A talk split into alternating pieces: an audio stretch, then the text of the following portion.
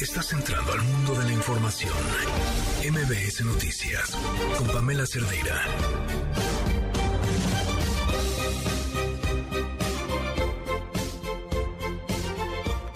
Sandra Cuevas tiene el tacto de un elefante y ha cometido errores muy importantes por falta de sensibilidad, por falta de delicadeza, por falta, creo, me parece también, de capacidad para escuchar a las personas. Y eso no le ayuda.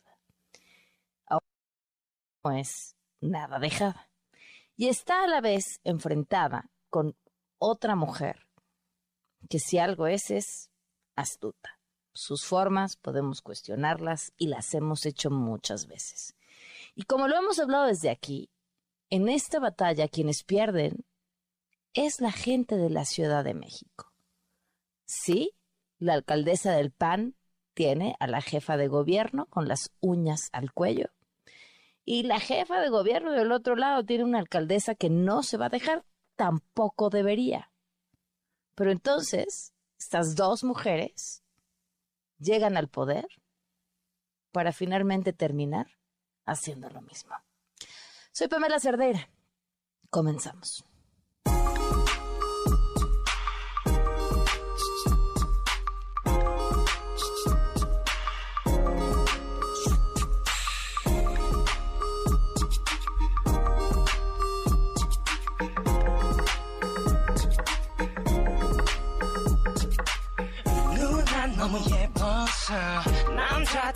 Ahora están convocando una marcha, supuestamente porque se va a afectar al INE. Un pretexto, una excusa. Lo que quieren es unirse. Se están agrupando todo el bloque conservador.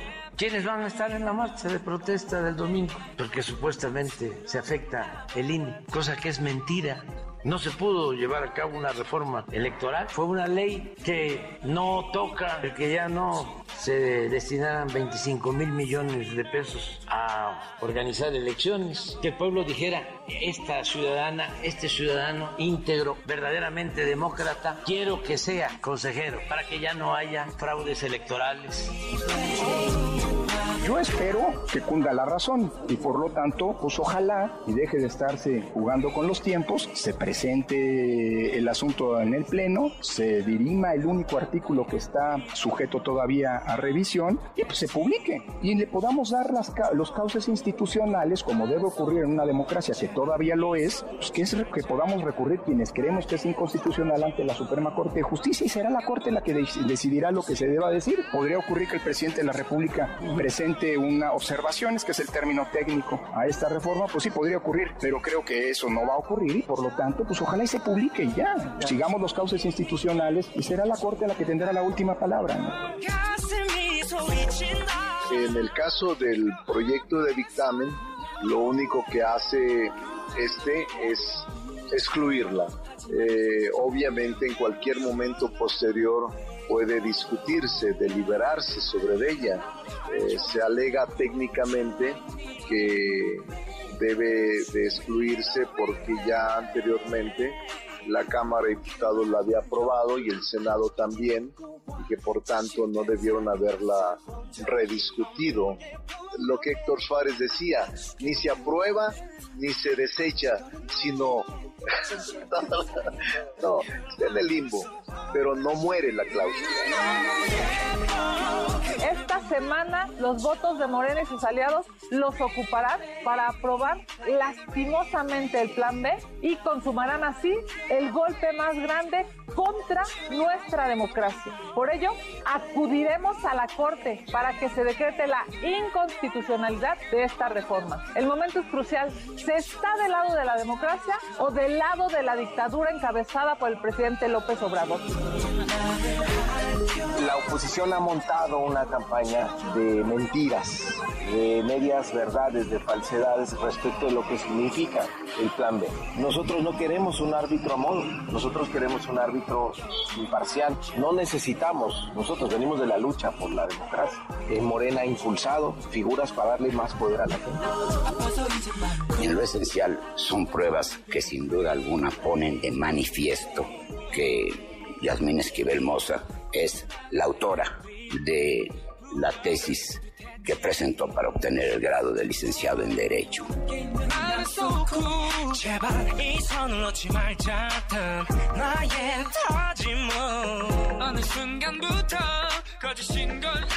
Siete con ocho minutos y así con esos temotas arranca esta semana que sí será la semana de la marcha al INE, la semana de las respuestas, de las reacciones y de quien seguramente se volverá, porque ya lo oímos, su mejor publicista, el presidente. Gracias por acompañarnos. El teléfono en cabina 5166125, el número de WhatsApp 5533329585, Twitter, Facebook, Instagram, TikTok. Me encuentran como Pam Cerdeira y antes de irnos con la información, esto es lo que nos tiene Gaby Vargas. Liverpool es parte de mi vida. Presenta. No importa cómo estés, siempre puedes estar mejor. Mejor, mejor. Con Gaby Vargas.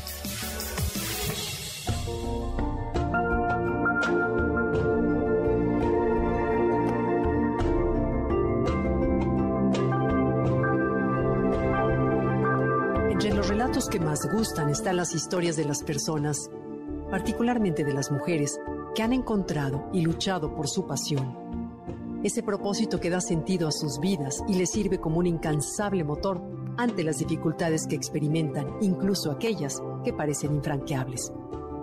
Por eso hoy quiero platicarte la historia de una extraordinaria científica que ha hecho de la conservación de los océanos su más grande objetivo ella se llama Sylvia Earle.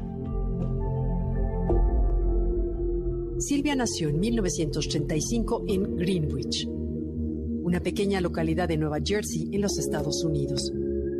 Cuando aún era niña, ella y su familia se mudaron a la costa oeste de Florida, la cual se convirtió en un espléndido hogar que le permitió tener contacto cercano con la naturaleza, en particular con el mar. Su interés por él y por las criaturas que albergan siempre fue grande. Sin embargo, tuvo un momento muy especial cuando realizó su primer descenso en buceo a los 17 años y pudo contemplar ese mundo maravilloso que está dentro del océano. Más tarde cursó la licenciatura en biología en la Universidad de Florida y posteriormente una maestría y un doctorado para especializarse en el estudio de las algas marinas. A lo largo de su carrera se enfrentó a varios retos que supo superar con empeño y valentía. Así, por ejemplo, en 1964 formó parte del primer equipo que exploró los fondos marinos en las Islas Seychelles en el Océano Índico, en el cual era la única mujer entre un grupo de 70 hombres. En 1970 dirigió el primer equipo femenino de acuanautas a bordo del Tectit II, un laboratorio submarino ubicado frente a la costa de las Islas Vírgenes. En 1979, con la ayuda de un traje especial sin ataduras, realizó una caminata en el fondo marino acerca de la isla de Oahu, en Hawái, a 381 metros de profundidad, hazaña que le valió el récord femenino en inmersiones.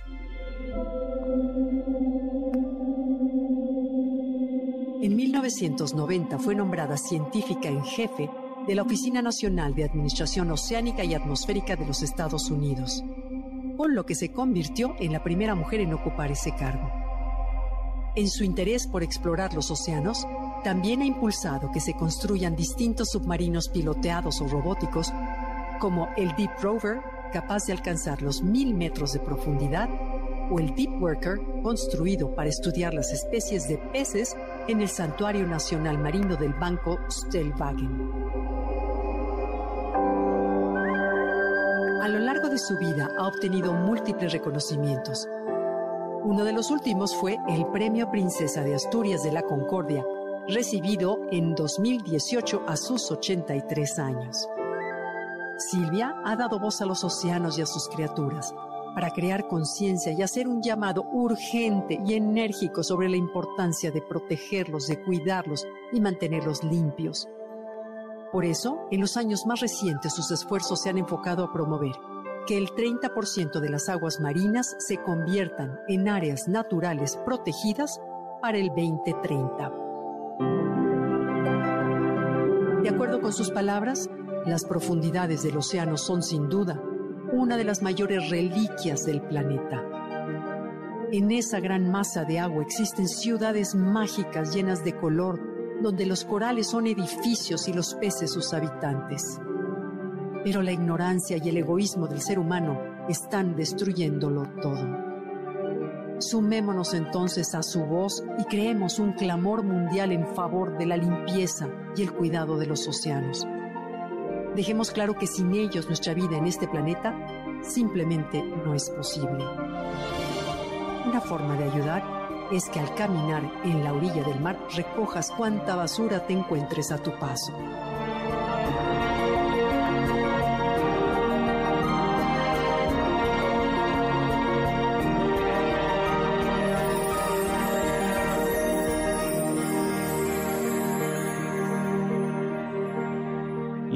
Es parte de mi vida. Presentó Mejor con Gaby Vargas. Quédate en MBS Noticias con Pamela Cerdeira. En un momento regresamos. Estás escuchando MBS Noticias con Pamela Cerdeira.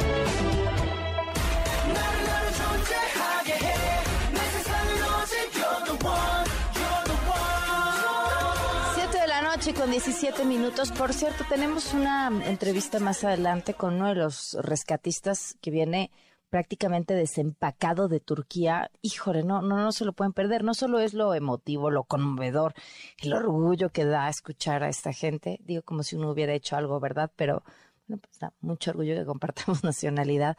Eh, cuenta cosas interesantísimas. La ministra Yasmín Esquivel compareció a través de su representante ante el Comité de Ética del UNAM, Alberto Zamora. Quiero saberlo todo. Cuéntanos. Buenas noches.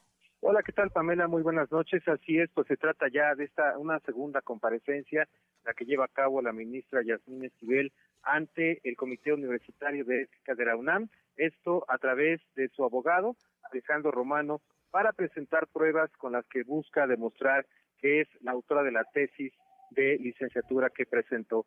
Al término de esta comparecencia, el representante de la ministra explicó que las pruebas presentadas este lunes consisten en declaraciones de la asesora de tesis Marta Rodríguez, del el alumno Edgar Ulises Báez y también pronunciamientos de otras personas donde sostienen que la autora de la tesis, eh, pues obviamente con la que obtuvo su título como licenciada en Derecho, es la propia Yasmín Esquivel destacó que la ministra es sometida a un procedimiento arbitrario, así lo señaló, debido a que primero las autoridades de la FES Aragón concluyeron que su trabajo de investigación para obtener su grado de licenciatura era una copia y después fue llamada a comparecer. El abogado rechazó que el amparo que, se que promovió su defendida busque acallar a la Universidad Nacional Autónoma de México o a las autoridades de la máxima casa de estudios al manifestar que se trata de un recurso para defender la presunción de inocencia. Escuchemos. ¿Cómo es posible que porque una persona deduzca sus derechos en contra del acto arbitrario de una autoridad, se pretenda que una institución, nuestra máxima casa de estudios, nuestra alma mater, no pueda manifestar lo que como institución considere pertinente. Lo que estamos haciendo es obtener el beneficio cautelar que obtiene cualquier persona que acude en defensa de un derecho humano fundamental como es el honor. Y bueno, también destacó que ante las pruebas que aportó la ministra de la Suprema Corte de Justicia, las autoridades universitarias tendrán que valorarlas y después tomar una determinación. Manifestó que si resultan desfavorables estas eh, pues, señalamientos, estas determinaciones por parte de la autoridad, entonces serían impugnadas. Pamela, mi reporte. Muy buenas noches. Y no sabemos como cuánto tiempo más tardará la UNAM en terminar, ¿verdad? No se ha mencionado, no se ha mencionado eh, por parte de la universidad y bueno, a partir de este amparo que presentó justamente Yasmín Esquivel, pues las autoridades han sí, guardado aunque terminen. exactamente, se complica un poco la, la, la difusión incluso, ¿no? De toda esta información. Así es. Gracias, Alberto. Buenas noches. Gracias, buenas noches. Esto fue lo que dijo Kenia López Rabadán, la vicecoordinadora del PAN en el Senado por ética, la ministra Esquivel debe separarse de su cargo, ya que no puede ser juez y parte de la misma instancia del Poder Judicial en este país. Debe dejar que la UNAM resuelva sobre el plagio de su tesis. Hay que seguir insistiendo en que nuestra máxima casa de estudios debe de priorizar la ley y la ética. Bueno, y de ahí nos vamos hasta Morelos. El fin de semana fue encontrado el cuerpo de Carolina Islas. Ella desapareció el 27 de enero con su, con su pareja en Tlalpan.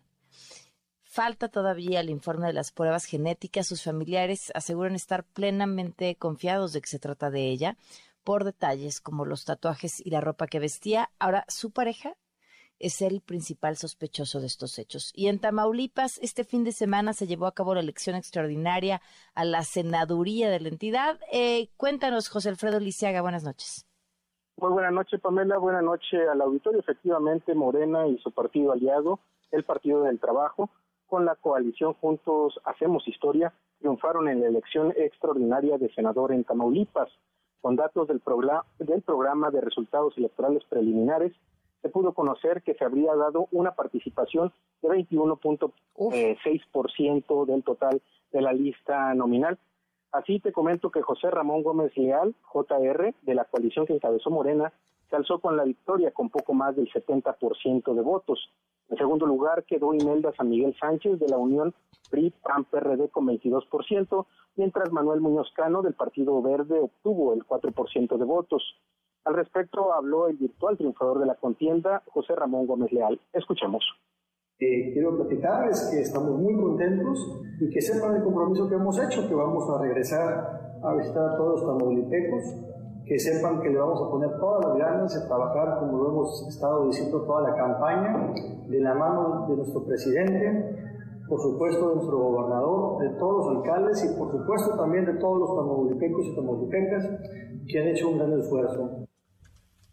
Pamela, de acuerdo al vocal ejecutivo del Instituto Nacional Electoral, Sergio Ruiz Castelot, se recibieron 46 quejas de incidentes que calificó de menores durante la jornada electoral extraordinaria de Tamaulipas. Es la información a esta hora de la noche. Gracias, José Alfredo. Buenas noches. Muy buenas noches. Y arrasó en realidad el candidato y al respecto esto dijo el presidente Andrés Manuel Observador.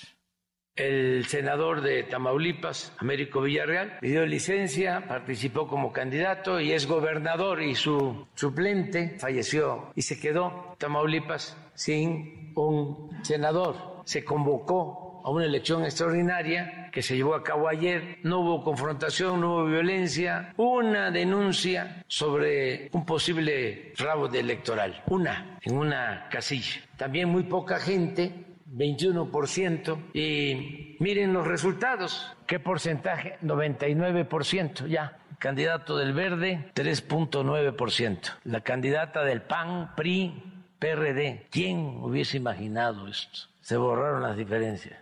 22.10%. Y el candidato de Morena y del PT, 71.32%. Tamaulipas está dando el ejemplo a nivel nacional. Bueno, con el 21% de participación, digamos que fue a votar tantita más gente de la que encontramos en el AIFA un día cualquiera. Este, la participación es muy baja, pero sí, finalmente arrasó con los pocos que participaron, la mayoría votó por su candidato. En información internacional, esto brutal, ¿eh? de forma sorpresiva, el presidente de Estados Unidos, Joe Biden, llevó a cabo una visita a Ucrania, se reunió con Zelensky, le expresó su apoyo, anunció otros 500 millones de dólares de ayuda. El paquete va a incluir artillería, sistemas antiblindaje y radares de vigilancia. El secretario de Estados Unidos, Anthony Blinken, expresó su preocupación sobre la intención de Rusia de ahora desestabilizar al gobierno de Moldavia, un país de Europa Oriental ubicado al suroeste de Ucrania y a un costado de Rumania. Y ojo a esto, un sismo de 6.4 sorprendió, sorprendió otra vez a la zona fronteriza entre Siria y Turquía. El mismo lugar, el mismo lugar donde hace dos semanas se hicieron sentir los dos sismos que dejaron la zona destrozada. Lara Villalón. La tierra tembló de nuevo este lunes en Turquía, avivando el trauma de millones de personas afectadas por los dos terribles terremotos de magnitud 7 que sacudieron el sur del país el lunes 6 de febrero. En la provincia de Hatay, epicentro del nuevo terremoto de 6,4, era de las zonas más devastadas con miles de edificios derrumbados. En algunas zonas es prácticamente imposible diferenciar los edificios de las calles que se acumulan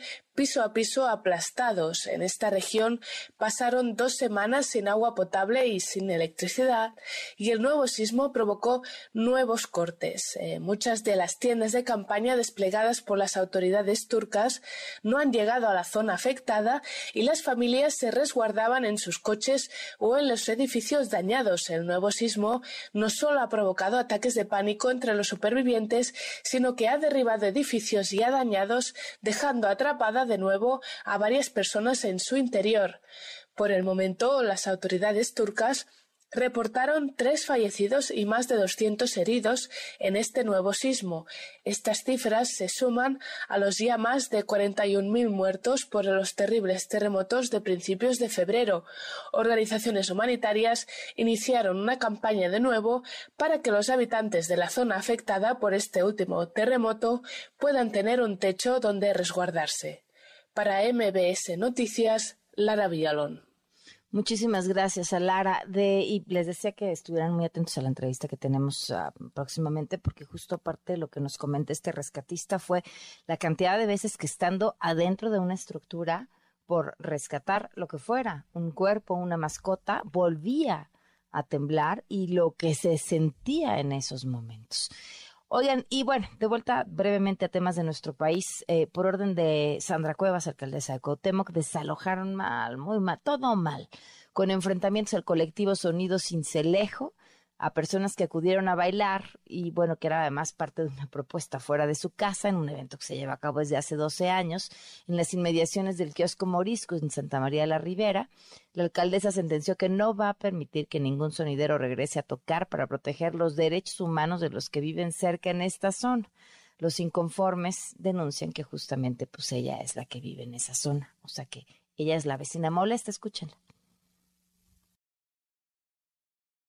No vamos a permitir que regrese ningún sonidero a Alameda Santa María la Ribera.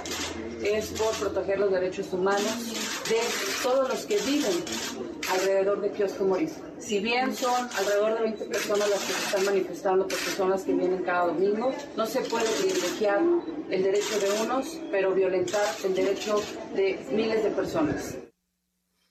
Digo, insisto, eh, aunque fuera una eh, manifestación afuera de su casa, aunque hubiera gente eh, mandada especialmente para ello, que, parece que no, muy mal. La forma de reaccionar, muy mal. Son las 7.28. Quédate en MBS Noticias con Pamela Cerdeira. En un momento regresamos. Estás escuchando MBS Noticias con Pamela Cerdeira.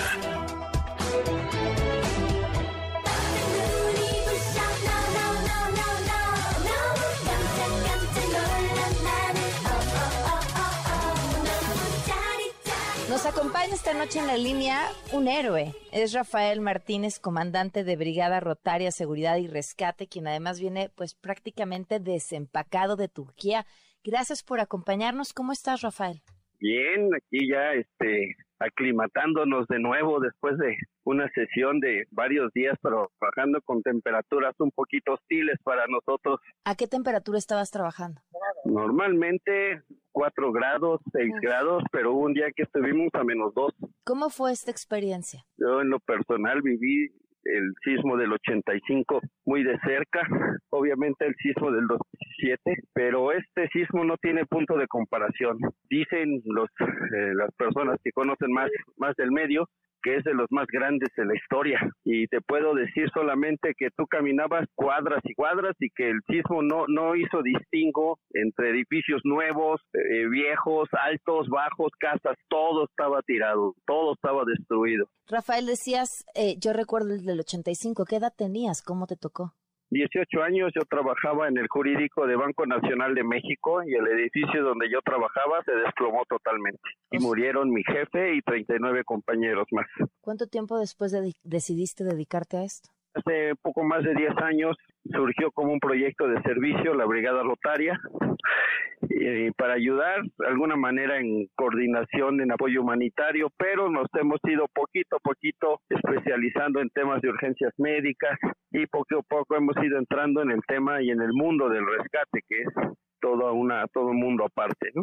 Y más si quieres pues ya participar de una manera pues profesional bajo protocolos, equipamientos, etcétera, pues sí ya requiere mucho más dedicación. Rafael, tú tienes un entrenamiento no solamente para rescatar, sino para resistir emocionalmente lo que estás viendo y lo que estás viviendo. ¿Es tu entrenamiento adecuado, suficiente para lo que te tocó vivir? Sí, eh, nosotros o de nuestra capacitación como rescatistas llevamos un tema que se llama psicología del desastre, manejamos eh, eh, la intervención en crisis, te hacen entender cuál es el estado emocional de la gente que de pronto sufrió todo, a qué te vas a enfrentar, qué es lo que esperan de ti.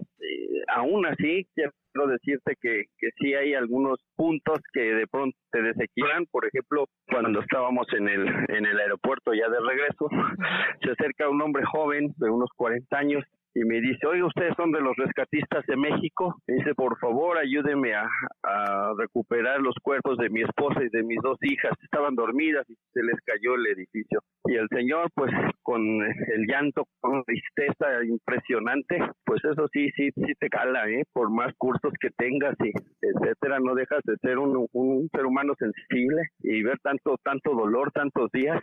Muchos grupos profesionales llevan entre sus filas un psicólogo para hacer terapia para descargarse emocionalmente. ¿A cuántas personas o cuerpos lograron rescatar ustedes? Aproximadamente fueron como 12, 12 cuerpos eh, bajo los escombros. Quiero decirte que además de, de, las condiciones de clima, pues seguía temblando. Por ejemplo, en, en, uno de los edificios estábamos nosotros trabajando cuando de repente empezó a temblar y se empezaron a caer pedazos de una escalera quiero decir en cuántos segundos estábamos afuera corriendo.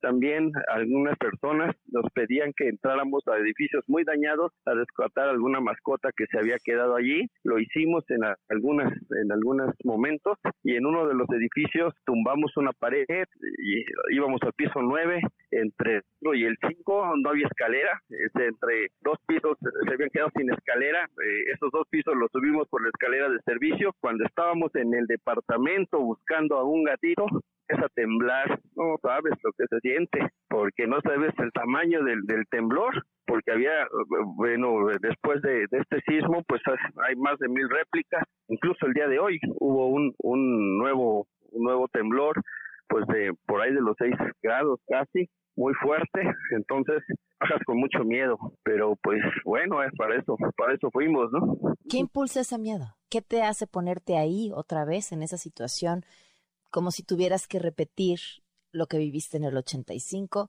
Entiendo salvar vidas, pero ¿por qué regresas y regresas a ese lugar?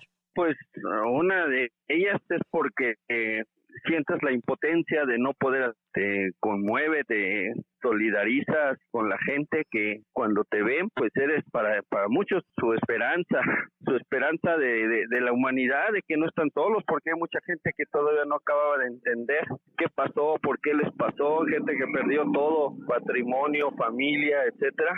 Nada más nos veían, obviamente, pues mucha gente, sobre todo la gente mayor, no habla nada de inglés. Algunos jóvenes hablan un poco de inglés, pero así con señas te, decían gracias, te decían que Dios te bendiga, etcétera. Entonces, eso, esas pequeñas muestras de gratitud creo que compensan todo el esfuerzo que se hace para, para prepararnos y para ir a, un viaje hasta allá, ¿no? Porque creo que nadie más lo, lo va a hacer siempre que una emergencia así de grande, siempre supera la capacidad instalada de los gobiernos. Y aquí, aunque hubo un control muy, muy importante por parte de la ONU y hubo participación de varios gobiernos, incluyendo el nuestro, pues no obstante eso, la tragedia era mayor. Eh, llegamos alrededor de unos 82 grupos eh, certificados, o sea, de grupos oficiales, pues, con, con registro y todo, y aún así, pues no es nada para el tamaño de la tragedia. Ciudades enteras, o sea, por ejemplo, en la ciudad que nosotros estábamos trabajando, que está al sur, eh, cerca de una ciudad que se llama, de un municipio que se llama Hatay, fuimos a una ciudad muy antigua que se llama Antioquía.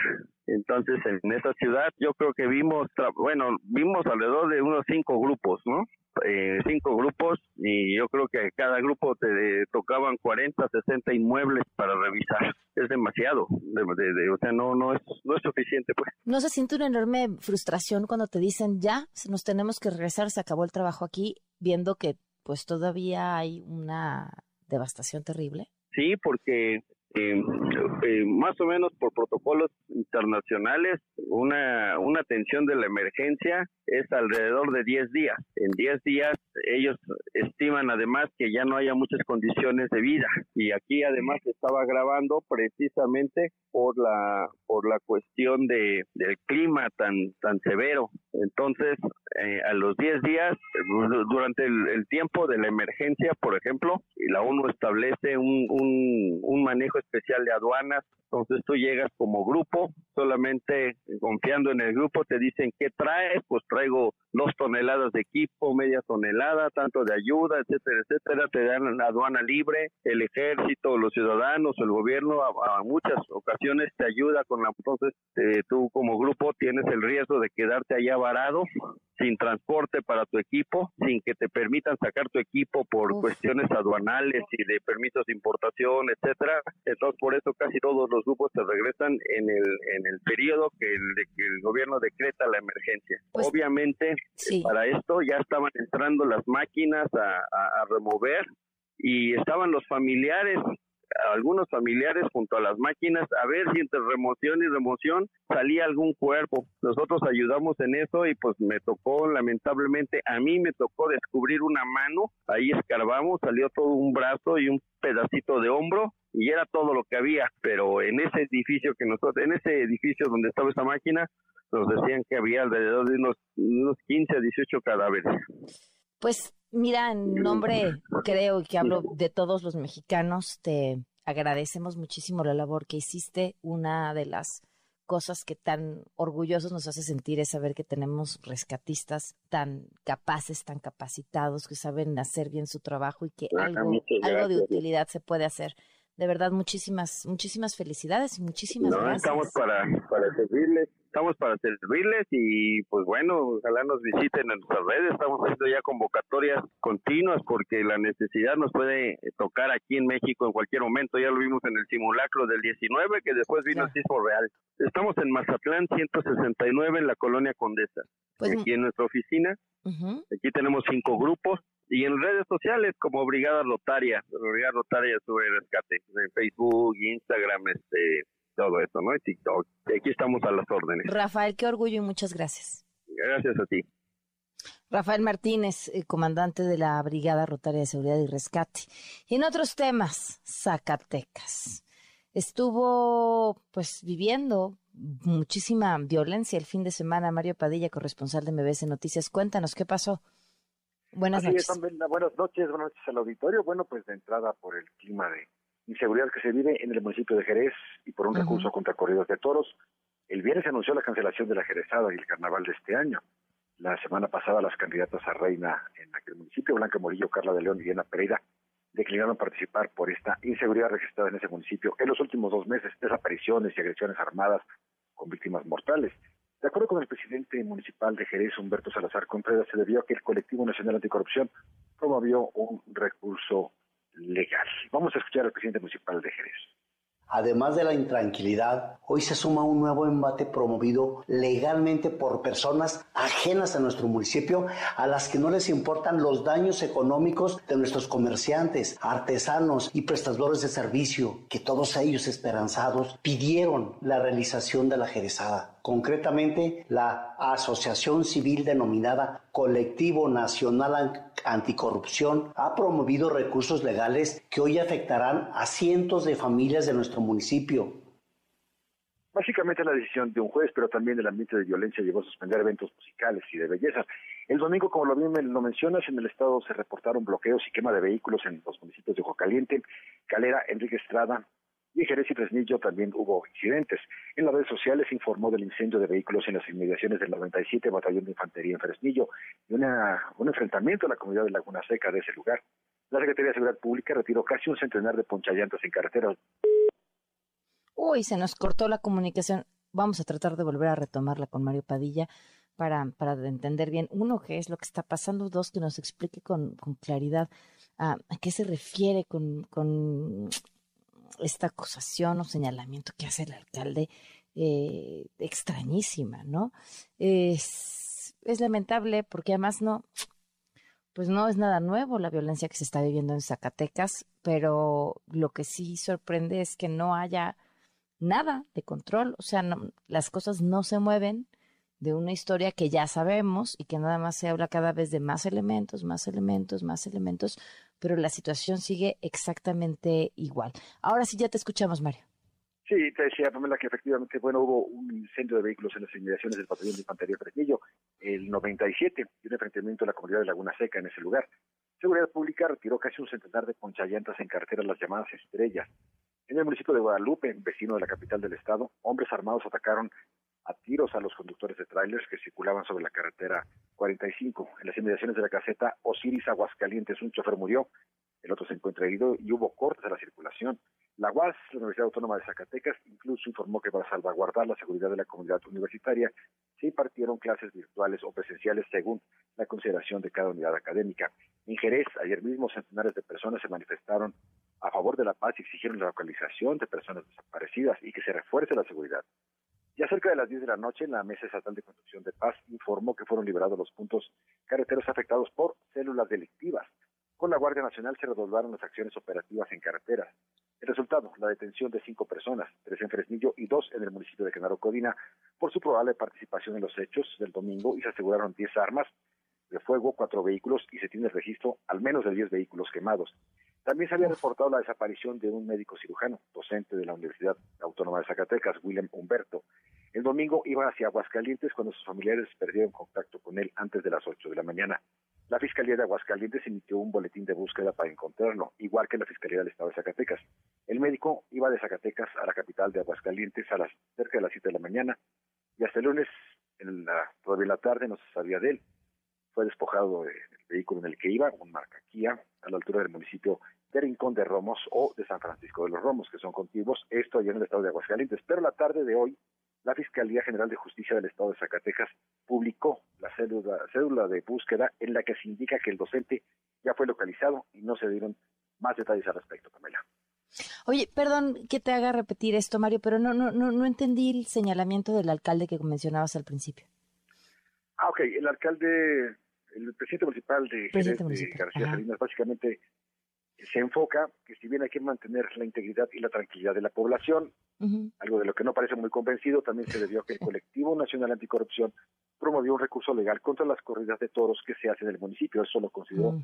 un embate a los comerciantes, artesanos y prestadores de servicios del lugar. ¿Por qué? Porque este, este, estos dos tipos de eventos congregan a mucha gente, tanto de los municipios de Zacatecas y Fresnillo, Fresnillo el más poblado del estado, después este el de Guadalupe y el de Zacatecas, pero también porque llegan muchos este, zacatecanos migrantes que aprovechan también para eh, estar en el, estado y de otros municipios aledaños, incluso de Aguascalientes. ¿Y este colectivo anticorrupción que tiene que ver con el tema de las corridas de toros? Este, eh, recursos legales, amparos contra corridas de toros, incluso lo hicieron en la Feria Nacional de Zacatecas en septiembre próximo pasado. Okay. Y, se, y se, pusieron, como ha pasado, recuerdo, también en la Ciudad de México y en otros estados, y también fue una, una, una situación que, que, canceló, canceló a medias algunas corridas porque las hicieron a puerta cerrada con algunas protestas, este, pero finalmente se llevaron a cabo. En Jerez sí definitivamente se suspendieron. Muy bien, muchísimas gracias, Mario. Pamela, gracias, buenas noches. Bueno, ¿y por qué está pasando esto en Zacatecas? Oscar Valderas, ¿cómo estás? Buenas noches, Oscar. Hola, Pam, buenas noches, qué gusto. Bueno, no, la pregunta es terrible. ¿Por qué está pasando? ¿Por qué sigue pasando? ¿Por qué nada de lo que se ha hecho ha servido? Por un lado, realmente la estrategia de seguridad del gobierno federal no ha desarticulado a los dos principales cárteles que operan en Zacatecas, que es el cártel de Sinaloa, que históricamente tuvo el control de esa zona, con el cártel Jalisco Nueva Generación, que, que irrumpe en el Estado desde hace al menos cinco años. Y estos dos grupos criminales lo que buscan en el fondo al, al tratar de asentarse en Zacatecas es el control de los grandes recursos naturales del Estado. Eh, todo el mundo lo, sabe muy bien, es un Estado minero que además es asiento de muchas empresas extranjeras, canadienses en su mayoría, que pagan millones de dólares, de verdad, millones de dólares, no lo exagero, por la protección, digamos, como una especie de guardia privada de los cárteles. Y además, Zacatecas pues tiene una ubicación privilegiada. Lo atraviesa la carretera federal 45, que es la carretera que conecta eh, la frontera sur de México con la frontera norte. Así que sus caminos son estratégicos no solamente para llegar hacia Estados Unidos, sino que están a unas pocas horas de los puertos más importantes, como el de Manzanillo o el de Lázaro Cárdenas, que es por donde llega una gran cantidad de precursores químicos. Entonces, pues la verdad es que es una joya, digamos, de recursos naturales, de accesos a las principales zonas de destino y de descarga de drogas, y simplemente la federación, me parece, no ha podido desarticular. Hacen estas pequeñas detenciones como las que mencionaba mi compañero, detienen cuatro personas, les quitan cuatro vehículos, diez armas, pero con esas pequeñas acciones no basta nunca desarticular a dos grandes cárteles que son poderosísimos. ¿No hay una sola ciudad en Zacatecas donde las cosas hayan mejorado? Fíjate que yo creo que el centro de Zacatecas, por ser un centro turístico, y estuve ahí hace poco, eh, se, percibe ligeramente más seguro. seguro más, pero son cuatro cuadras, ¿eh? es, el casco, digamos, central, donde todavía se percibe una ligera vida nocturna muy parecida a la que tenía Zacatecas antes de la explosión de violencia, pero, híjole, Jerez es de verdad terrible, Fresnillo, pero que además estos cárteles ocupan la violencia como pedagogía. Cuando, cuando, vemos que dejan los vehículos quemados, cuando, cuando ayer asesinan a un chofer de un camión y lo dejan en la carretera para que la gente que circula por ahí vea el cadáver desangrándose, cuando los cárteles cuelgan a la gente de árboles y puentes vehiculares a las seis, siete de la mañana para que las familias que van con sus niños a la escuela vean los cadáveres colgando, es una manera además no solamente de infundir terror dentro, dentro de sus enemigos, sino que también es un mensaje de impunidad que se manda hacia, hacia la ciudadanía. No hay forma de que puedan controlar esos grupos criminales a pesar de que el gobierno mexicano ha inaugurado bases de la Guardia Nacional, ha intentado dar mejores condiciones de recursos al ejército que se encuentra en esa zona, no lo han logrado. Y en gran parte, déjame decirte, Pam, se debe a que estas redes de complicidad están intocadas. En Zacatecas está, yo creo, el penal más infame del país, el de Cieneguillas donde hay un autogobierno clarísimo por parte del cártel de Sinaloa ahora, pero durante mucho tiempo fue el cártel de Jalisco, ya fueron los Zetas, ya fue el cártel del Golfo, que es de donde se opera la criminalidad en Zacatecas. Es una especie de centro de operaciones del crimen organizado financiado con dinero del Estado mexicano que no han podido resolver. Y mientras lugares como el penal de Cineguilla continúe operando bajo el control del crimen organizado, pues todas las ciudades alrededor corren el riesgo de que esto suceda, de que esta violencia que vimos el fin de semana se repita una y otra vez, porque además gran parte de este tema de vehículos, bloqueo de vialidades, muchas veces es operada dentro de los mismos penales. Claro. Híjole, pues increíble, poco, poco fácil se ve que la situación mejore. Recuerdo al gobernador diciendo, prácticamente entrando que Dios nos ayude, bueno, pues Dios no está escuchando al gobernador ni al gobierno federal y mucho menos, lo que es más triste, la gente de Zacatecas. Pues Oscar, muchísimas gracias. Te mando un abrazo, querida Muy buenas noches. Un abrazo, buenas noches, 750. Quédate en MBS Noticias con Pamela Cerdeira. En un momento regresamos. Estás escuchando MBS Noticias con Pamela Cerdeira. Un oasis dentro del mundo de la información. Adam Serret, ¿cómo estás? Devuélveme la fe en la humanidad, porque les vamos a pasar un mensaje más adelante que se las quita. Entonces, por lo menos un ratito de felicidad. ¿Cómo estás? Hola Pam, qué gusto de saludarte. Claro que sí, creo que en general eso es lo que uno intenta hacer cuando se acerca a la literatura. Y sabes, me encanta que le hayas puesto oasis dentro de la información porque me parece que eso es la literatura. Y sabes, dentro de la literatura hay allí mismo otro oasis que es en general la poesía. Sin embargo, como que nuestro mundo está pensado para no leerla. ¿Por qué, Pam? Porque fíjate que como la poesía necesita uno estar detenido, es difícil hacerlo. Te voy a poner un ejemplo tangible, les voy a poner un ejemplo tangible. Y es que fíjate, eh, para leer poesía tenemos que quitarle al lenguaje, a las palabras, su sentido funcional. Por ejemplo, si te digo pásame una mandarina, pues estamos haciendo un ejemplo útil, ¿no? Tú piensas en la mandarina y me la pasas. Sin embargo, te digo que eh, esa niña es una mandarina, eh, vas a escuchar la palabra mandarina por sí misma, digamos, va a estar en descanso y va a dimensionar a la persona con la que estás eh, comparando. Creo que en general eso es la literatura y creo que tiene ese carácter como del sueño, como de la meditación, de detenerte y de decir, bueno, vamos a hacer otra cosa y creo que ese es el oasis. En este caso, pensando justamente en eso, traigo un libro de poesía bellísimo de una escritora eslovaca que se llama María Ferenkova, eh, se llama Tierra Negra del Poemario, está traducido por Lucía Duero en esta bellísima editorial que se llama Paso Roto, que solo hacen poesía y en realidad son una, una, un bálsamo para tranquilizarse, la poesía para de repente sentarse. Y sabes, lo que es interesante es que las propias palabras, cuando uno abre un libro y no está la prosa, como va a decir las palabras ahí apretadas en renglones, sino están sueltas y por ahí andan nadando y moviéndose, pues eso puede desconcertarnos, pero una vez que nos aplicamos a ese lenguaje, creo que es muy eh, eh, revitalizante. Por ejemplo, me gusta mucho que este libro, Tierra Negra, comience a ser una de las cosas fundamentales de la poesía. Por ejemplo, saber que cualquier cosa que decimos de nosotros, Pam, siempre estamos contando algo, ¿no? Si me dices, ¿quién eres Adán? Te tengo que decir dónde nací, te tengo que contar una historia, ¿no? Cuando me cambié de ciudad, en fin, una serie de circunstancias. Y también dicen algo que me parece muy interesante y que es muy poético, que la gente que ha dicho que está a punto de morir se dice que ve su vida en un segundo, ¿no? Es decir, cuando vamos a morir volvemos a hacer una historia. Entonces aquí comienza nada más y nada menos esta poeta eslovaca, que me parece además muy generosa con el comienzo de, de, la Tierra, ¿no? Dice aquí, el mundo fue creado por una explosión de luz, ¿no? Me parece que es algo tan hermoso como decir, este mundo fue una explosión de luz, luego empieza a hablar de unas cosas hermosas de la galaxia, pero cuando se pone a hablar de la Tierra, fíjate qué, qué, qué, qué, de qué manera expresa qué es la Tierra. Creo que la poesía se mueve en lo concreto y dice aquí, por ejemplo, la Tierra, dos puntos, cuerpos alargados, la nebulosidad, vuelas o nadas. ¿No? Tienes esa forma de hacerlo. Bajo los pies se golpean el asfalto, el río subterráneo por las aperturas del canal se eleva la cal.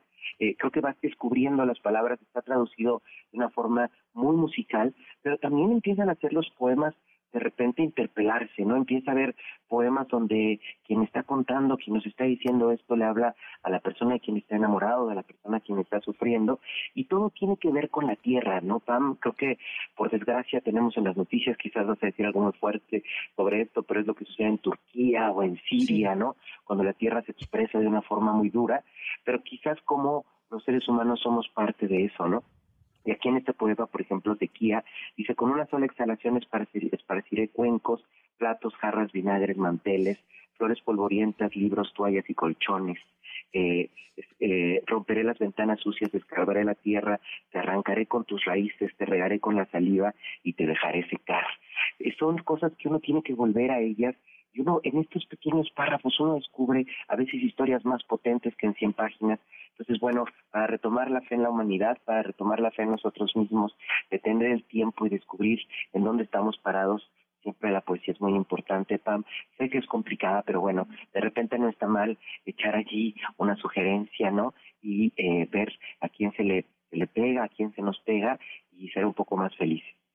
Me gusta mucho eso de ser un poco más felices. Adán, como siempre, muchísimas gracias.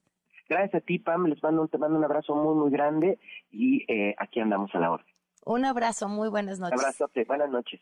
Oigan, pues es que acaban de, publicar un comunicado eh, los padres de niños con cáncer. Es por, pues, un, unas palabras de la senadora de Morena, Margarita Valdés. Estas palabras son de la semana pasada. y se refirió acerca de, de lo que esperan para los niños con cáncer. No nos queda claramente qué es lo que esperan porque es lo que han estado haciendo. ¿Qué dijo? Se los comentó al regreso. Quédate en MBS Noticias con Pamela Cerdeira. En un momento regresamos. Estás escuchando MBS Noticias con Pamela Cerdeira.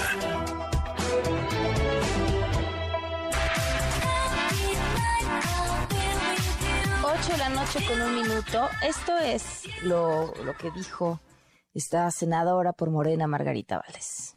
Insisto, nosotros no queremos que los niños se enfermen de cáncer, de ninguna otra cosa. Nosotros no queremos traer aparatos sofisticados para meterlos y torturarlos más de lo que sufren por su enfermedad. Nosotros no queremos hospitales de 40 pisos para que nuestros niños estén bien atendidos. No, eso no es resolver el problema. El problema es que no se nos enfermen de cáncer. Pregunto a quienes solidariamente quieren que el día de hoy voltemos a ver a los niños de cáncer, ¿dónde han estado cuando estamos luchando contra el uso del glifosato? ¿Dónde han estado? Al contrario, se han puesto del lado de las empresas que nos causan cáncer, sobre todo a los niños. ¿Dónde han estado? cuando estamos en contra del vapeo de los niños. Lo que quieren es que se vapee y que se vapee poquito. ¿Dónde han estado cuando nosotros hemos propuesto que no se usen sustancias y agroquímicos que son venenosos y que provocan el cáncer en nuestros niños? O sea, esta senadora no solamente cree que hay alguien que haya estado a favor de que los niños vapeen, sino parece haber encontrado la causa del cáncer infantil. Es brutal ignorando, ignorando los datos médicos existentes, datos de la Organización Panamericana de la Salud. Lo que hay que hacer para salvar a los niños con cáncer es detectarlo a tiempo. El 80% de los niños con cáncer de países de ingresos altos sobrevivirán. En países de ingresos bajos y medios, solo el 20% tienen oportunidad de sobrevivir. Pero qué suerte. Qué suerte como esta senadora, doctora también investigadora, supongo, ha encontrado la razón, la raíz del cáncer infantil, ya no hay que preocuparnos porque entonces ya ya no va a haber cáncer infantil en México nunca más porque ella ella lo ha encontrado, ella lo tiene resuelto. Es increíble hasta dónde llevan el tema ideológico. Y claro, nos queda claro que su intención no está en arreglar, porque si no entonces ya habrían solucionado el tema de los medicamentos, que cada vez está peor. Fueron identificadas ya tres personas, autores intelectuales del ataque armado en contra de Ciro Gómez Leiva. Reporte lo tiene Juan Carlos Alarcón. De acuerdo con el testimonio de los detenidos por el intento de homicidio del periodista Ciro Gómez Leiva, al menos tres personas podrían estar relacionadas con la autoría intelectual y se indaga si existe alguna relación con el cártel Jalisco Nueva Generación, afirmó el secretario de Seguridad Ciudadana Omar García Harfush. Señaló que en la audiencia de vinculación a proceso se expusieron datos de intervención de comunicaciones o escuchas en las que se estableció la posible implicación de más personas en el atentado del comunicador. Lo que tenemos es varias referencias de los detenidos que han, han mencionado a dos o tres personas distintas. A todos ellos los tenemos identificados y ya también el Ministerio Público tiene que acreditar que estas personas tienen relación con los hechos, no solo porque lo, lo mencionan los detenidos. ¿El móvil se ha podido establecer? No tenemos establecido el móvil, tenemos solo la autoría material al momento. Respecto a la posible vinculación de la célula delictiva con el cártel Jalisco Nueva Generación, señaló que la versión surge de las personas bajo proceso. Ellos mismos, esto en la audiencia pública lo comentaron, hacen alusión o hacen referencia a este grupo, a este grupo delictivo. Sin embargo, nosotros ahora ya con las órdenes de aprehensión cumplimentadas, tenemos, obviamente estamos continuando la investigación para, de acuerdo con las declaraciones de los propios detenidos, poder llegar a, a realizar otras detenciones. Sobre su pregunta, si ya están detenidos todos los materiales, todos los materiales confirmados están detenidos estaríamos en búsqueda de autores intelectuales. Agregó que el llamado patrón con el que alguno de los detenidos tuvo contacto no es la única persona sospechosa. Hay más identificadas y de sus declaraciones se realizan diversos análisis. Por esa razón existen seguimientos en curso como el hecho de tratar de identificar a la persona que privó de la vida a Héctor Eduardo alias El Bart luego del atentado de Gómez Leiva. Sobre ese particular, García Harfuch sostuvo que el posible sicario reconoció haber privado de la vida a una persona, en el municipio de Tancuancícuaro, Michoacán, donde fue detenido. Hasta aquí la información.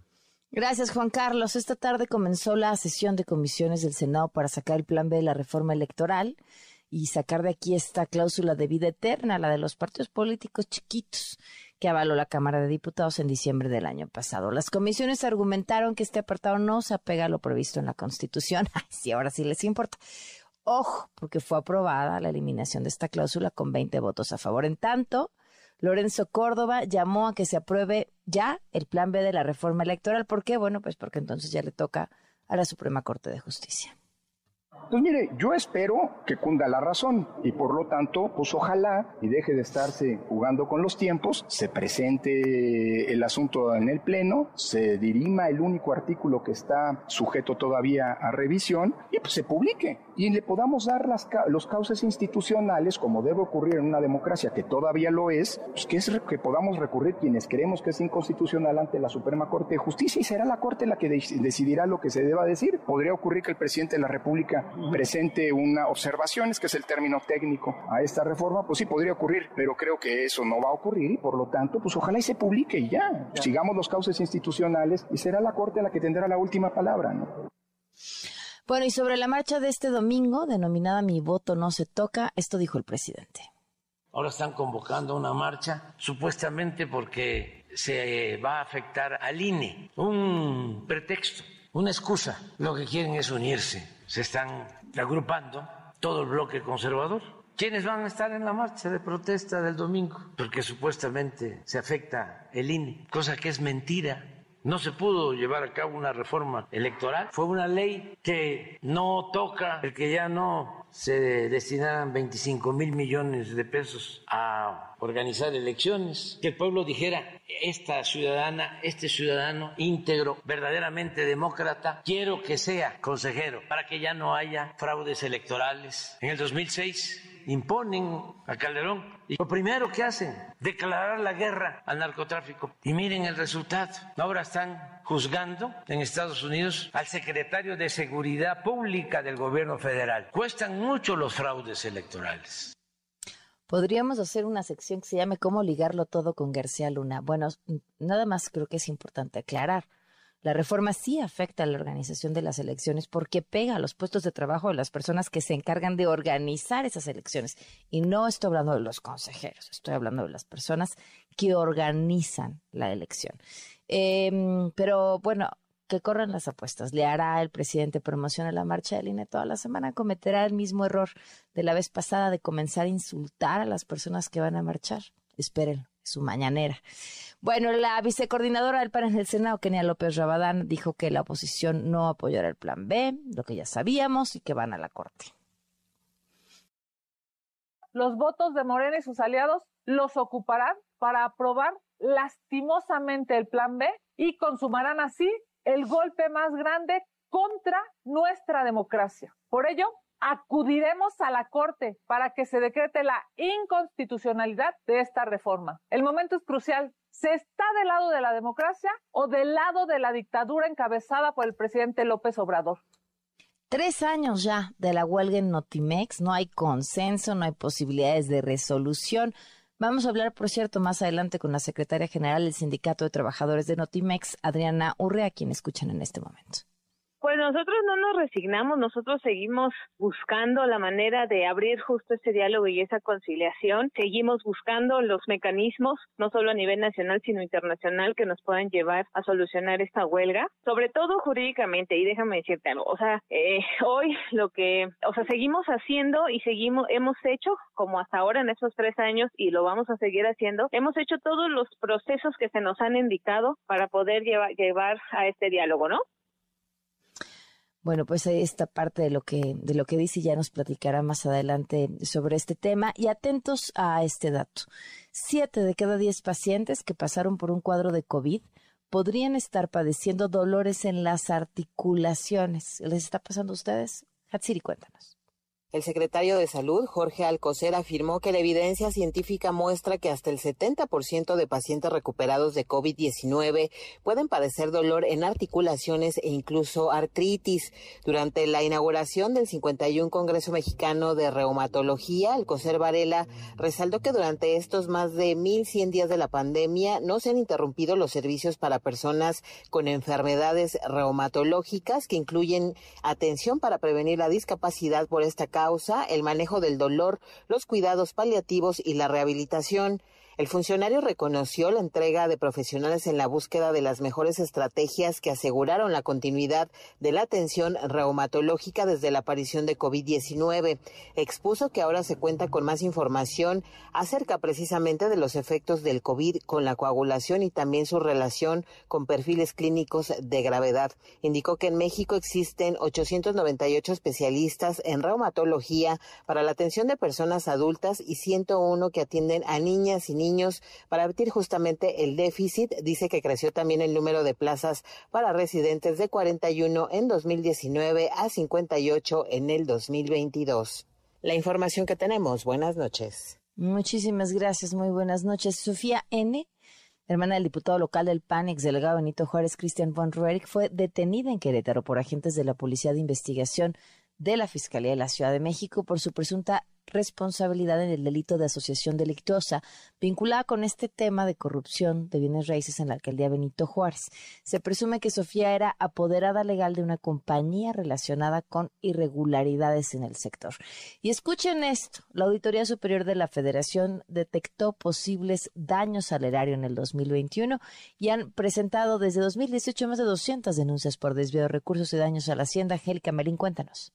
La Auditoría Superior de la Federación dio a conocer que ya se ha procedido penalmente presentando denuncias en contra de los presuntos involucrados en los desfalcos cometidos en el organismo Seguridad Alimentaria Mexicana Segalmex durante los años 2019 y 2020. Así lo dio a conocer el auditor superior David Colmenares lo anterior al entregar a la Cámara de Diputados el tercer paquete de revisiones a la cuenta pública 2021 y el informe general de los hallazgos en la fiscalización en ese año. En todos los casos he presentado 12 denuncias relacionadas con las cuentas públicas 2019 y 2020 en las operaciones de Segalmex durante ese periodo. El titular de la ASF agregó que de 2018 a la fecha, el organismo a su cargo se ha dado a la tarea de presentar un total de 242 denuncias de hechos por desvíos de recursos públicos y daño también a la hacienda pública por desfalcos que se habrían cometido entre los años 2012 y 2020 y los montos involucrados ascienden a aproximadamente 25 mil millones de pesos y 203 millones de dólares. El auditor superior añadió que en los últimos seis meses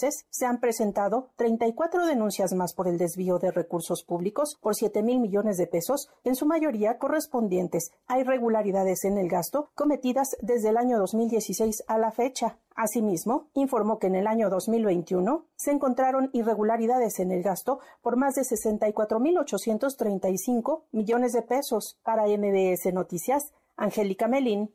Y fíjense, aquí es donde, donde se atonan las cosas y, la pues la, emoción por la posibilidad de tener a quienes esté fiscalizando, porque cada reporte de la auditoría uno se entera de por dónde van, hacia dónde van, luego algunos periodistas le dan seguimiento y entonces nos enteramos de los grandes casos como la estafa maestra, se hacen, se levantan denuncias, pero entonces ya toca menos de la fiscalía y si las fiscalías no hacen nada, pues no pasa nada, nada más quedan ahí para el recuerdo. 8 con 15.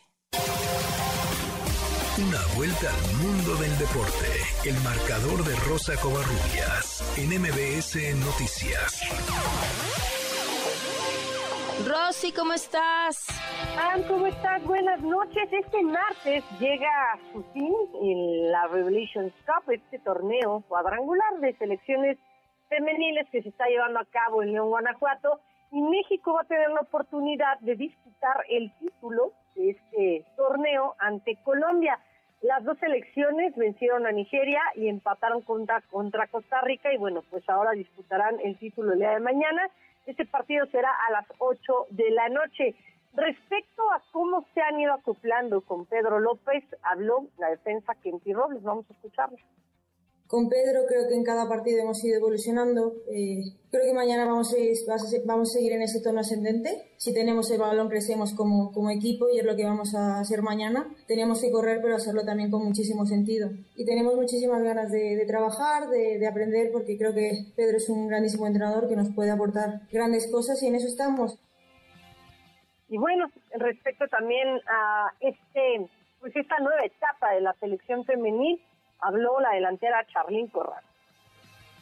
Sí, la verdad que es un, proceso nuevo, eh, como ven, mucha gente joven, creo que son jugadoras con gran dinamismo, eh, tenemos una mezcla de, experiencia con, gente joven y pues hay que ser pacientes, ¿no? Al final es un nuevo proceso, muchas de nosotras apenas estamos jugando por primera vez juntas, eh, yo veo al grupo muy bien, estamos eh, comprometidas en que, en que queremos ganar, en que queremos llevarnos este campeonato, más porque es en casa. Y bueno, Pam, nos vamos de la Revelations Cup a la Liga MX porque fin de semana de jornada 8, Pumas cayó otra vez en casa ante el conjunto de Chivas, dos goles por uno, Tigres venció uno por cero al Atlas, Monterrey se mantiene en la cima de la tabla general, venció dos por uno al conjunto de Necaxa, Mazatlán empató a un tanto con el equipo de Querétaro, Mazatlán que, estrenó técnico de la mano, ahora está bajo el mando de Rubén Omar Romano.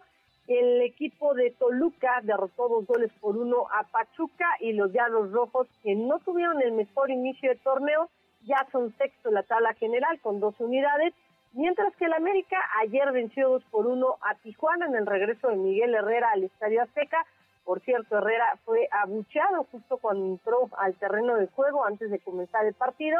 Y respecto a este repunte que ha tenido las Águilas, habla su técnico, el Tanorti. Esa es la verdad y la realidad. Hay momentos donde nosotros tenemos que tener la tranquilidad y la paciencia para poder finalizar un partido o la inquietud de poder seguir buscando para poder abrir un partido. Entonces, a, diversas formas de, de verse el partido en el minuto que nosotros consideramos, es así. Los chicos también entendieron que era una semana clave para, para estar ahí arriba donde siempre tiene que estar el club. Y el fin de semana, Pam, llegaron buenas noticias desde Sevilla porque la maratonista mexicana Citlali Moscote logró su boleto. Bueno, vamos a decir que ya dio la marca para una maratonista mexicana para los Juegos Olímpicos de París 2024. Se convirtió en la primera atleta de nuestro país en lograr bueno, pues en lograr dar el tiempo, dos horas 24 minutos y 53 segundos, la oriunda de Guadalajara se ubicó en el cuarto lugar de este maratón de Sevilla y además logró el mejor tercer tiempo histórico femenil mexicano en esta prueba. Moscote se quedó pues muy cerca, muy cerca del podio, finalizó a menos de dos minutos del etíope Urgeriro y, y, quien se quedó con el tercer lugar, la keniana Jacqueline Echelal, se llevó la prueba seguida del etíope Averu Ayana Muliza. Así que bien por Citlali Moscote, que bueno, pues ya es la primera atleta que da la marca para los Juegos de París 2024. Por cierto, Athletics World, World Athletics eh, puso unas marcas bastante complejas y bueno, pues eh, enhorabuena para Citlali Moscote que lo logra. Y en temas de boxeo, Pam, el día de hoy el gobernador de Jalisco, Enrique Alfaro, junto con Saúl El Canelo Álvarez, hicieron oficial que el boxeador va a pelear en México este 2023. La visita del Canelo será parte para festejar los 200 años del establecimiento de Jalisco. Este combate podría ser en el mes de mayo. Aún no se define quién será el rival del Canelo Álvarez para la pelea en Jalisco. Por cierto, el Canelo no pelea en casa, el de Guadalajara, desde el 2011. Y el día de hoy México dio a conocer sus uniformes para el Clásico Mundial 2023 de béisbol mismo que va a iniciarse el próximo mes de marzo, donde destaca el color azul celeste en una de las indumentarias. Va a portar tres uniformes, uno en rojo, en blanco, ambos tradicionales, y bueno, pues el que ya mencionábamos, que tiene pues ahí en las mangas el azul celeste y con la leyenda México en rojo. El gerente de la novena mexicana, Rodrigo López, habló respecto a la rotación de pitcher y esto fue lo que dijo Este torneo no es una temporada y creo que eso todo el mundo lo tenemos claro. Es un juego de, es un torneo de estrategias y no porque tengamos pensados que Julio Urias no va a abrir contra Estados Unidos no quiere decir que no sea nuestro número uno. Creo que es un juego de estrategias. Tenemos que empezar con el pie derecho, tenemos que empezar tratando de ganar este primer juego y definitivamente creo que Julio es una de nuestras mejores, nuestras mejores fichas. Y bueno, para nada mencionar que el día de ayer la NBA se jugó el juego de las estrellas, el Team LeBron cayó por primera vez en seis ediciones, ahora lo hizo ante el equipo encabezado por Giannis Antetokounmpo, que contó con un Jason Tatum, la verdad, en, un excelente momento. El joven alero de los Celtics de Boston, de 24 años, eh, anotó 55 puntos, la mayor marca de las 72 ediciones del All-Star Game. Eh, la última vez, o el que poseía el récord, era Anthony Davis desde 2017. Y nada más comentar, Pam, el día de mañana en el, ya arrancó el Merida Open, es un torneo 250 de la, de la WTA. El día de mañana, Fernanda Contreras estará enfrentándose a Alicia Parks y este, la, mexicana y la colombiana eh, Camila Osorio también tendrá su debut y ella la hará ante Linet, la polaca eh, eh Magda así que va a ser un muy buen torneo. Hay pues actividad latinoamericana, lamentablemente, bueno, pues solamente queda una mexicana para este para este torneo WTA 250. Pam, la información deportiva. Muchas gracias, Rosy. Muy buenas noches. Fuerte abrazo, bonita noche. Fuerte abrazo. Vamos a una pausa y volvemos. Quédate en MBS Noticias con Pamela Cerdeira. En un momento regresamos. Estás escuchando MBS Noticias con Pamela Cerdeira. Concha.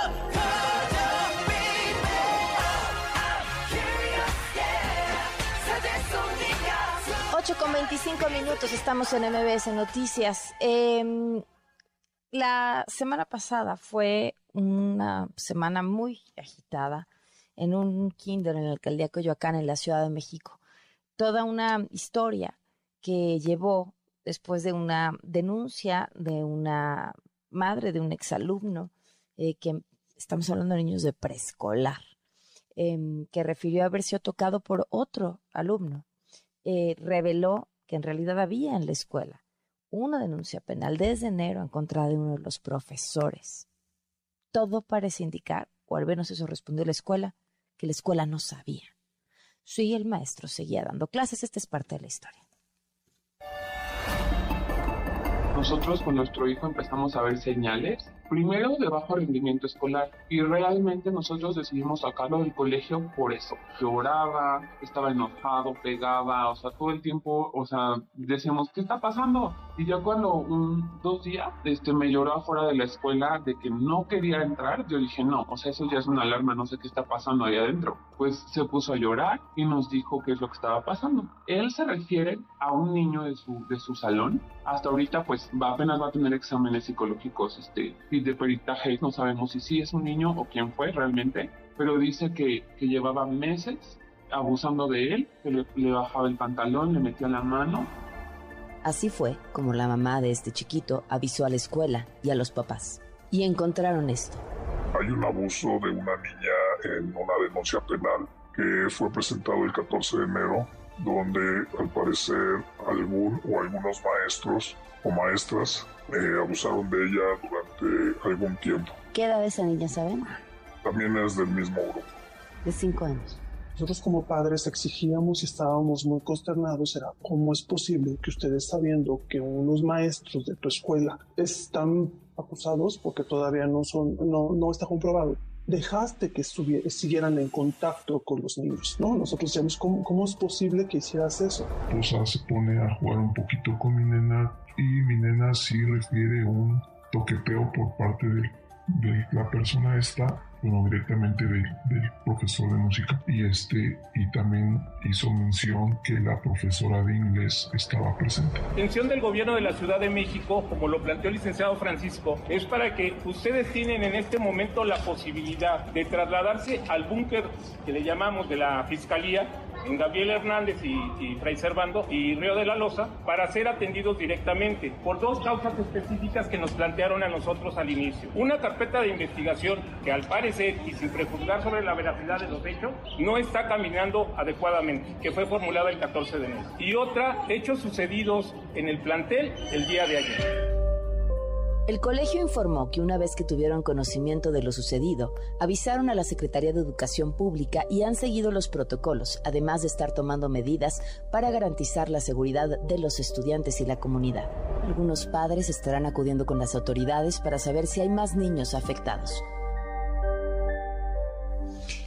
Nos acompaña mm, en la línea una de estas eh, madres de familia, cuyo nombre obviamente por razones de salvaguardar la identidad em, de los menores. No diremos, pero te agradezco mucho que nos acompañes, que nos tomes la llamada. ¿Qué pasó el día de hoy? Que muchos padres iban a acudir a hacerse sus estudios. ¿Ha cambiado? ¿Hay información nueva de la escuela? Buenas noches. Hola, buenas noches. Muchas gracias. Sí, el día de hoy acudimos al CTA, muchos papás del colegio. obviamente, pues no salió en la primera cita el diagnóstico de nuestros niños. Pero estamos en espera, o sea, van a ser yo creo que dos, no sabemos exactamente cuántas.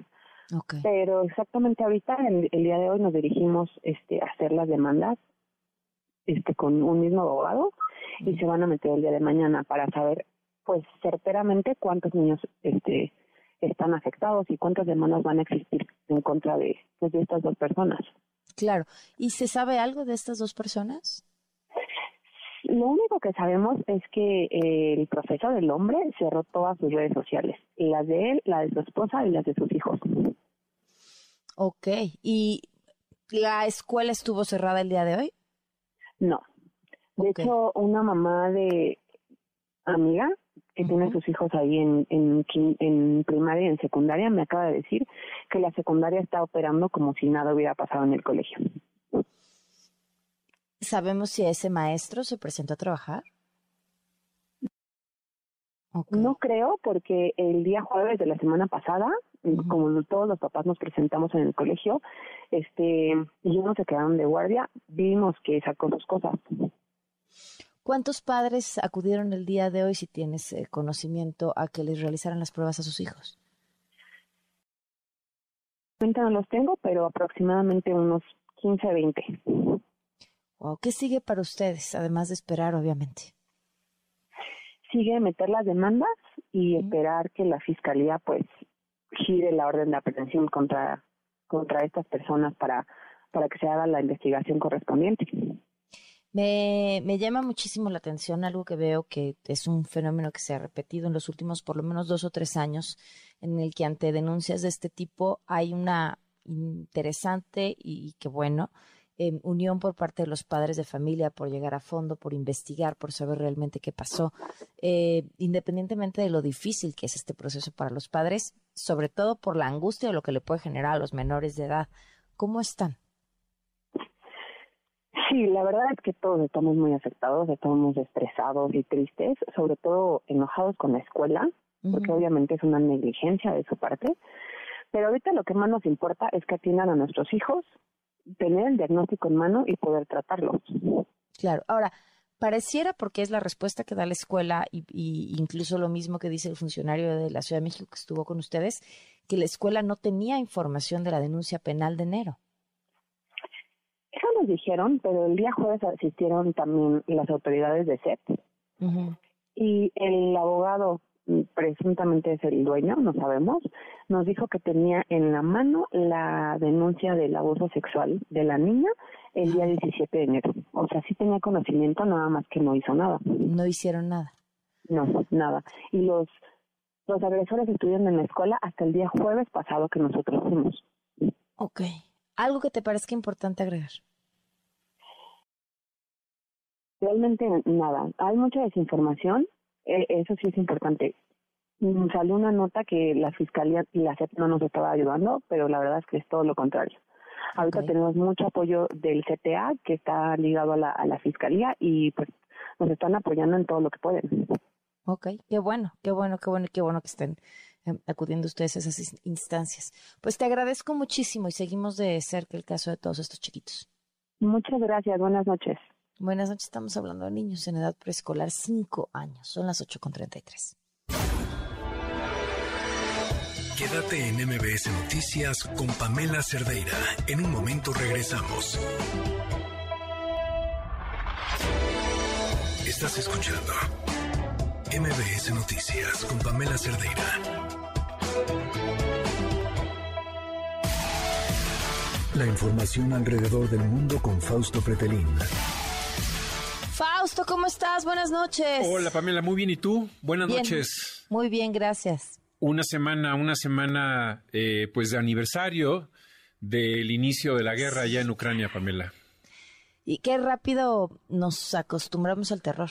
Sí, sí, sí, fíjate, estaba eh, antes de entrar a la cabina platicando con un amigo que me decía, eh, en esta época pues tenemos todo, tenemos comodidades, tenemos, yo agregaría, tenemos internet, tenemos la revolución tecnológica, tenemos celulares, hay una proclividad, ¿no? Hacia el entretenimiento, plataformas, streaming y demás. Y al lado de nosotros tenemos una guerra, una guerra en donde han muerto, pues, no sé si 200 mil, 300 mil, 400 mil personas, eh, muchas de ellas eh, inocentes, civiles, y estamos en vilo cuando, después de haber nacido en la Unión Europea en la década de los 50 del siglo pasado, decían ya no va a haber guerras en Europa. Bueno, pues existe esa guerra y lamentablemente, pues eh, es para preocupar a, medio mundo o a todo el mundo, Pamela. No sé, cuando hablamos ya de, armamento nuclear, de, de su posible uso pero bueno, estamos en eso. Y hoy llegó el presidente Biden a, Kiev de manera sorpresiva. Es un, digamos, un golpe anímico importante eh, a favor del presidente de Ucrania. Es un golpe difícil asimilar por parte del presidente ruso en el sentido de que un año después Estados Unidos y sus aliados siguen cuestionados, eh, no se han roto como se esperaba y creo yo, aquí yo agregaría que los primeros 72 eh, horas del conflicto, el año pasado, cuando, si tú recordarás, hubo pues eh, una defensa de los ucranianos y destruyeron a muchos, muchos tanques rusos eh, cuando iban hacia Kiev, hacia la capital.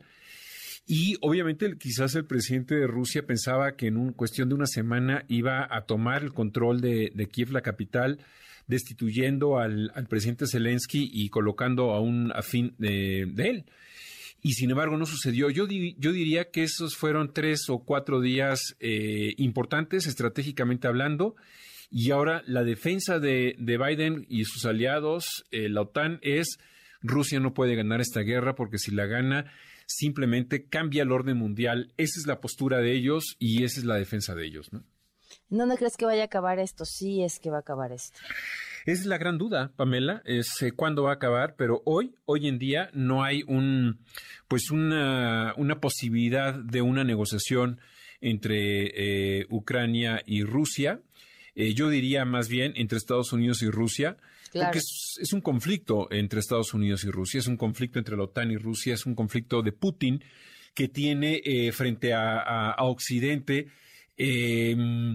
sí hubieron algunos acuerdos que no se cumplieron eh, antes de iniciar la guerra, los acuerdos de Minsk eh, por parte de Ucrania, pero, pero creo que la situación actual me parece que sí está eh, poniendo muy difícil el planteamiento estratégico a los rusos, en el sentido de que ya inclusive Europa está pensando en hacer o en producir armas, municiones, balas o misiles eh, de manera conjunta, es decir, junto con todos los 27 países de la Unión Europea. Si tú recordarás el año hace dos años, perdón, cuando empezó el tema de la vacuna contra la pandemia, hicieron compras consolidadas.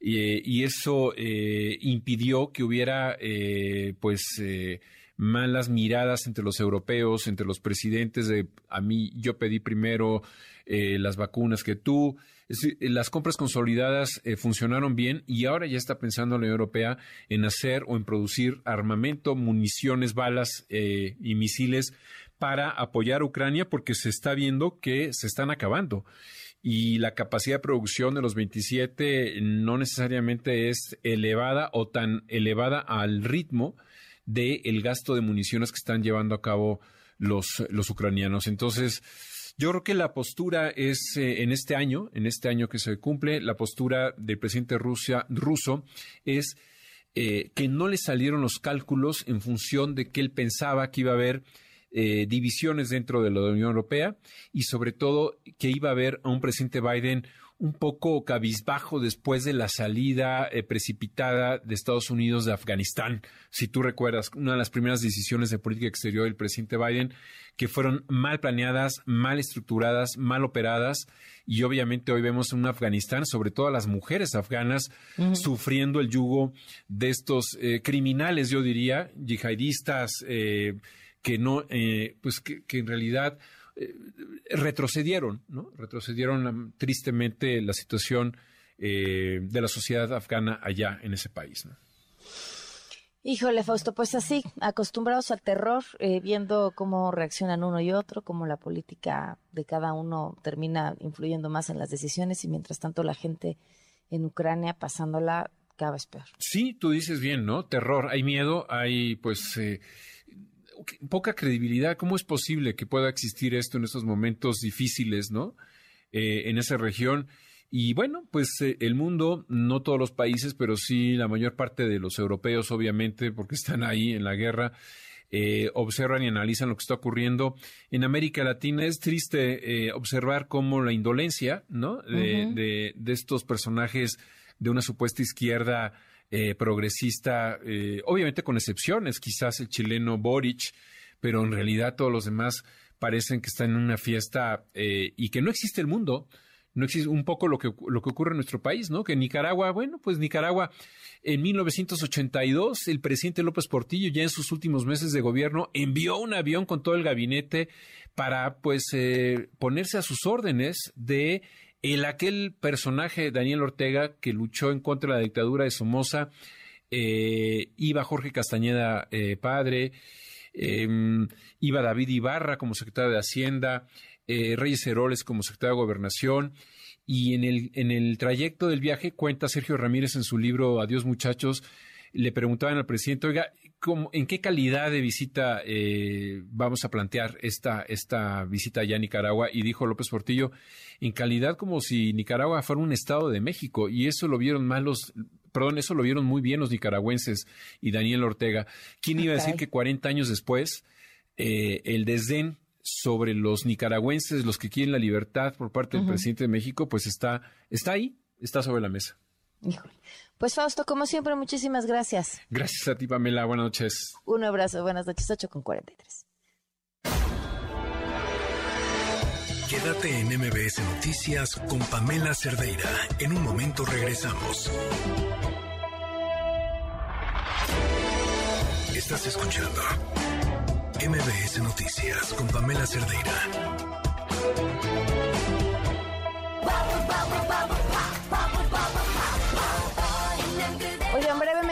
Información de último momento. Eh, hablábamos del caso del cuerpo de Carolina Islas, que se encontró este fin de semana. Las autoridades libraron ya una orden de aprehensión en contra de Iván Guadarrama, pareja de Carolina, quien desapareció junto a ella el pasado 27 de enero. Siguen los trabajos de la Fiscalía para determinar si realmente se trata o no de ella. Sin embargo, como ya les habíamos comentado, la familia pues que se trata de ella por eh, tatuajes y otras señas particulares. Hace unos minutos también la Suprema Corte de Justicia de la Nación confirmó, este es un tema muy interesante, que el padrón de agresores sexuales de la Ciudad de México no deberá ser público y solamente podrá ser consultado por las autoridades.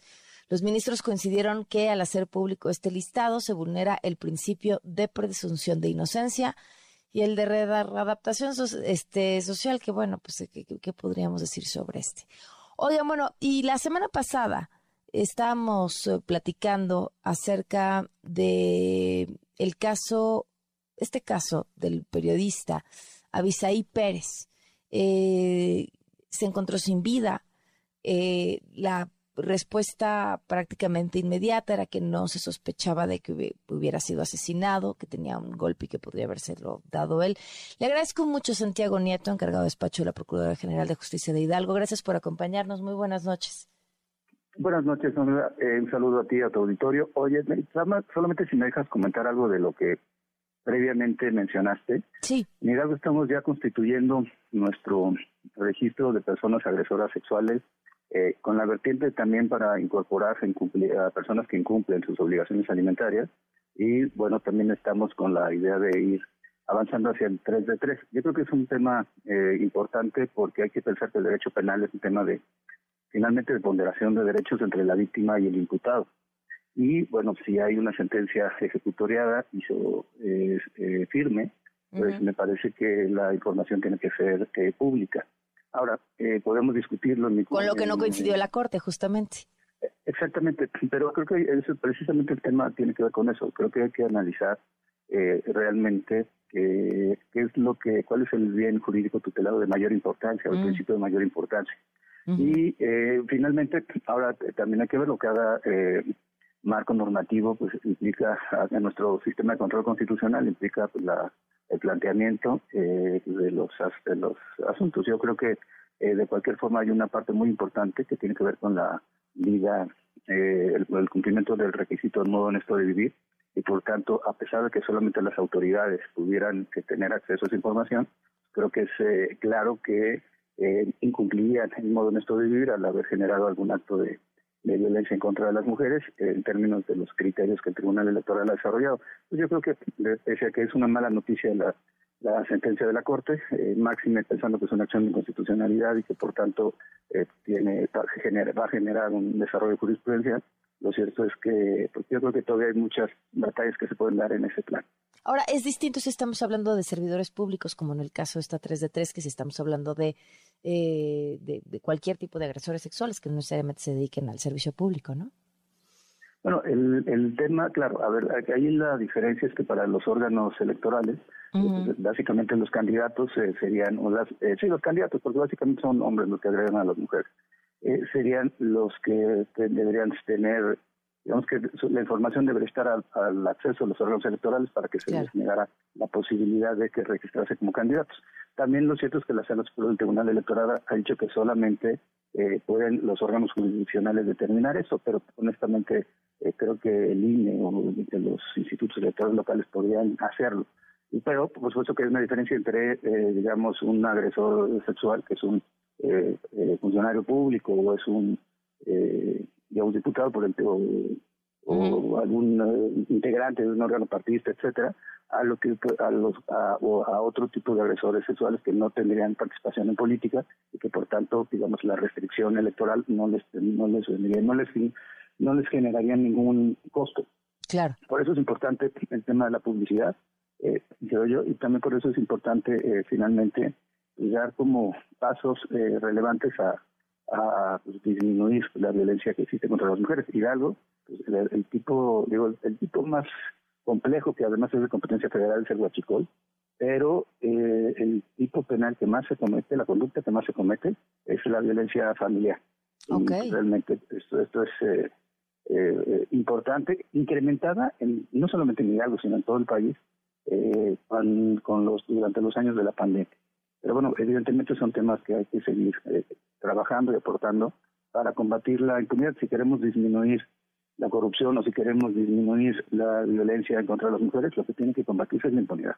Eh, sí, justo, justo, justo, porque podemos tener las mejores leyes y los mejores mecanismos, pero si no vamos tras ellos, pues de nada sirven. Eh, bueno, pero Santiago, regresando al, al, tema que nos traía a esta entrevista, este, ¿qué se sabe hoy de este caso de Avisaí Pérez? Sí, primero me gustaría como plantear el contexto porque es un contexto muy complicado.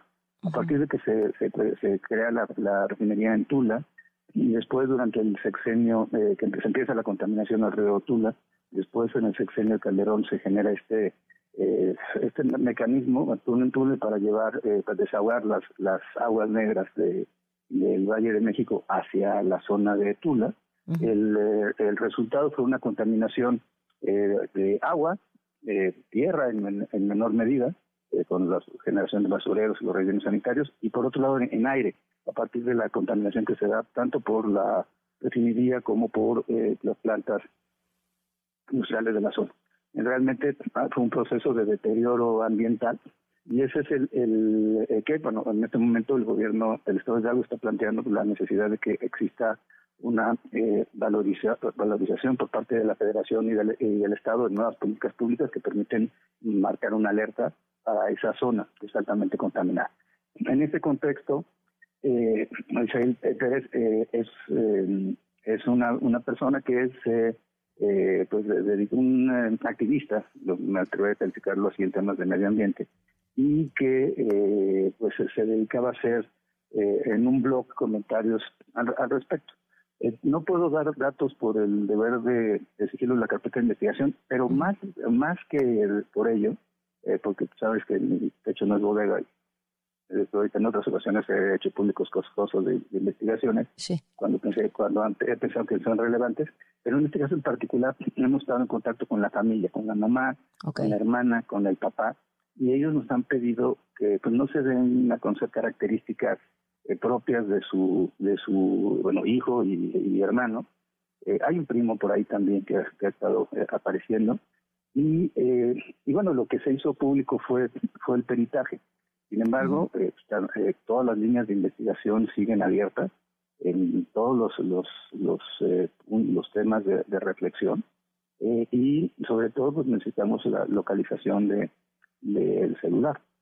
Mm. El celular no estaba con él, pero un tema que es importante es que se puede recuperar la información de las llamadas telefónicas y en eso estamos con las compañías telefónicas para saber cuáles fueron sus, sus comunicaciones durante las últimas horas de la, de, la desaparición, de cuando se despide de su papá, que habían estado conviviendo, hasta que es localizado eh, sin vida. Y, y sí, yo creo que por, por el respeto a la familia, porque además la familia ha insistido mucho en ello, que no quieren ver, eh, que ellos no han tenido acercamiento con, con medios, a pesar de que se les han acercado mucho, precisamente por el respeto a, a, a su familiar. Pero eh, he hablado con, la, con, el alto, con personas del Alto Comisionado de Naciones Unidas, quedaron de ir, eh, estamos en contacto permanente, quedaron de ir la próxima semana a ver los avances de la investigación y claro, eh, no podemos bajo ninguna circunstancia ni hacer juicios sumarios ni absoluciones sumarias. Tenemos ir avanzando, tener elementos para que puedan acreditarse eh, con otros eh, eh, elementos el peritaje con el que contamos o no. Entonces, pues la verdad es que creo que es, importante mantener la, prudencia, sobre todo en este en este tipo de asuntos. Insisto, el contexto es, es importante, pero bueno, hay que, hay que seguirle. Hay pues que seguir con la investigación, como varias otras. Hemos tenido casos de feminicidios, hemos tenido casos de violación, hemos podido implementar más de 620 órdenes de aprehensión en lo que va de la administración del gobernador Julio Menchaca y creemos que esa es la de 40% de ellas con temas de violencia sexual. Eso también es importante. Pues estamos al tanto entonces de este y los demás casos. Santiago, gracias por tomarnos la llamada. Claro que estamos. Salud. Gracias, buenas noches. Y rápidamente antes de irnos, Adriana Urria Torres, secretaria general del Sindicato Único de Trabajadores de Notimex. Adriana, ¿cómo estás? Buenas noches. Hola, muy buenas noches. Me da mucho gusto saludarte, Pamela. Tres años la huelga más larga en medios de comunicación de la que se tenga conocimiento. ¿Qué va a pasar? Fíjate que sí, efectivamente, esta huelga está sentando precedentes. Déjame decirte, no solo a nivel nacional, sino a nivel internacional. No se tiene una huelga eh, como estas eh, por muchas características, rápidamente para poner contexto. Primero, porque es la huelga más larga que se haya registrado dentro de un organismo público. Estamos hablando de la Agencia de Noticias del Estado, el medio de comunicación de mayor alcance nacional e internacionalmente, que ahí era donde radicaba su valor. Segundo, porque es una huelga soportada en un 80% por mujeres. Eh, muchas jefas de familia que hemos estado en este tiempo eh, pues enfrentando situaciones complejas porque de 36 meses que estamos cumpliendo en huelga, la gran mayoría se han pasado en medio de la pandemia sin ingresos, sin servicio médico. Entonces, de por sí ya una huelga de estas magnitudes en un medio público ya eh, llamaba la atención eh, en nuestro país y fuera del país, pero a su, sumando todas estas características, eh, pues la hace eh, pues más más compleja aún y por eso ha sentado este referente a nivel internacional. Desafortunadamente, este, bueno, pues hoy se ha alargado. Tenemos una buena noticia, Pamela, déjame decirte. El día de hoy, después de que nos manifestamos en Palacio Nacional por la mañana, tuvimos comunicación, bueno, me reuní con el vocero de la presidencia, eh, quien me informó que el día de mañana, por instrucción del presidente, retomamos mesas de alto nivel en las que estará el secretario de Gobernación, la secretaria Luisa María Alcalde eh, del Trabajo, el vocero y finalmente me aseguró que estará la directora San Juana Martínez, que ha sido la gran ausente en este tema. Desde el día uno hasta el día de hoy, el, el 1990, eh, perdón, el 1096 días de huelga, la directora nunca se ha sentado a una mesa de diálogo con nosotros. Es muy importante que, que, se pueda hacer y confiamos que de esto pueda salir una ruta para dar la solución al conflicto. Oye, pues una buena noticia. Tengo que despedir, pero entonces platicamos mañana para que nos cuentes cómo les fue. Claro que sí, con mucho Muchas gracias. Buenas noches. Gracias a ti. Nos vamos, se quedan con Juan Manuel, soy Pamela Cerdeira. Muy buenas noches. Ahora estás informado. Nos escuchamos el día de mañana con las noticias que tienes que saber. MBS Noticias con Pamela Cerdeira.